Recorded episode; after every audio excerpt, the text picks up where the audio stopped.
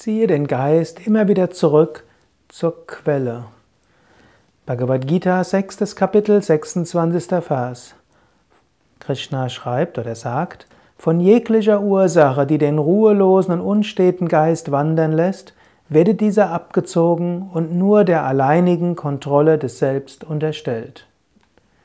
Ein Zen-Sprichwort sagt, du kannst die Vögel des Geistes nicht daran verhindern, oder du kannst die Vögel der Gedanken nicht daran hindern, in deinem Geist zu fliegen.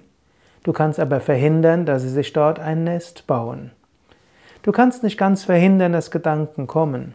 Aber du kannst verhindern, dass aus den Gedanken Wünsche und Getriebenheit wird. Du kannst die Gedanken immer wieder zurückbringen zum Selbst.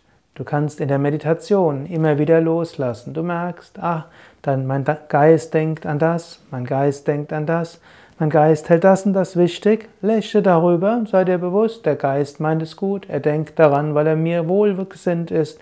Er will, dass ich darüber reflektiere. Ist ja ein netter Vorschlag. Ich muss ihr nicht folgen. Ich kehre zurück zum Selbst. Ich kehre zurück zum Beobachter. Hm, bemerke, aha, mein Geist will wieder den Tag verplanen. Ist doch sehr nett, dass mein Geist das machen will. Er meint es sicher gut. Aber ich muss dem Vorschlag meines Geistes nicht folgen.